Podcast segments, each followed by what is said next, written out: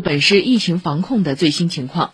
上海昨天下午召开新冠肺炎疫情防控发布会，市卫健委主任邬金雷通报，昨天新增三例本土社会面阳性感染者，其中两例为确诊病例，一例为无症状感染者。第一位感染者是位女性，六十二岁，她居住在黄浦区瑞金二路街道巨鹿路三百九十五弄，被诊断为新冠病毒肺炎确诊病例轻型。那这位女士呢，已经全程接种过新冠肺炎的病毒疫苗。第二位感染者是位男性，三十九岁，居住在徐汇区湖南路街道新乐路五十八弄，也是被诊断为新冠病毒肺炎确诊病例轻型。那么这位呢，也全程接种过新冠肺炎的病毒疫苗。第三位呢，是位六十二岁的女性，居住在宝山区大厂镇前西路。二百五十弄被诊断为无症状感染者，那么这位呢也全程接种过呃新冠肺炎的这个疫苗，共排查到这三例阳性感染者在沪的密切接触者八十五人，都已经落实隔离管控。我们已经累计筛查这个相关人员呢是两万两千八百一十三人，其中。一万五千两百三十八人的核酸检测结果已经出来，是阴性，其余的呢正在检测当中。根据联防联控机制要求，上海黄埔、徐汇、宝山各有一地被列为中风险地区。那么，根据我们目前的疫情形势和相关的规定呢，经市新冠肺炎疫情防控工作领导小组办公室研究决定，将黄浦区瑞金二路街道十三街坊。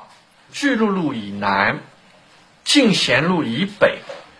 茂名南路以西、陕西南路以东的这样一个合围的地块。另外呢，是徐汇区湖南路街道新乐路五十八弄、宝山区大厂镇前西一村小区列为了中风险地区。上海已连续两日发现社会面感染者。吴金磊表示，疫情反弹风险依然存在，仍需时刻保持警醒，严格落实常态化防控措施。早期发现是关键一环。核酸的检测的服务，包括抗原检测这个组合，那应该说是早期发现的一个很重要的一个环节。当然，还有通过管控啊，这个公共场所的场所码和数字哨兵，很重要的就是各个医疗点的发热门诊、监测哨的地方。那么另外呢，我们也通过对药店所有购药跟呼吸道疾病相关的购药的人员的他的信息的登记以及追踪，通过这样一些点位来触发我们的监测预警机制，第一时间发现这些疫情的可疑的苗子。吴金雷说，市区两级指挥体系始终保持应急状态，当发现可疑的苗子事件后，在快速处理、有效管控方面还要继续下功夫。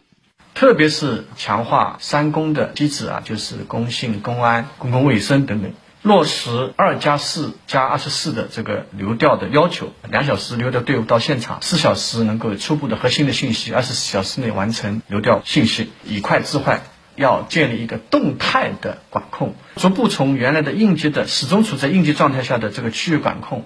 向常态化的分节分类的这个管理，使得这个疫情能够控制在最小的。范围之内把它动态清零。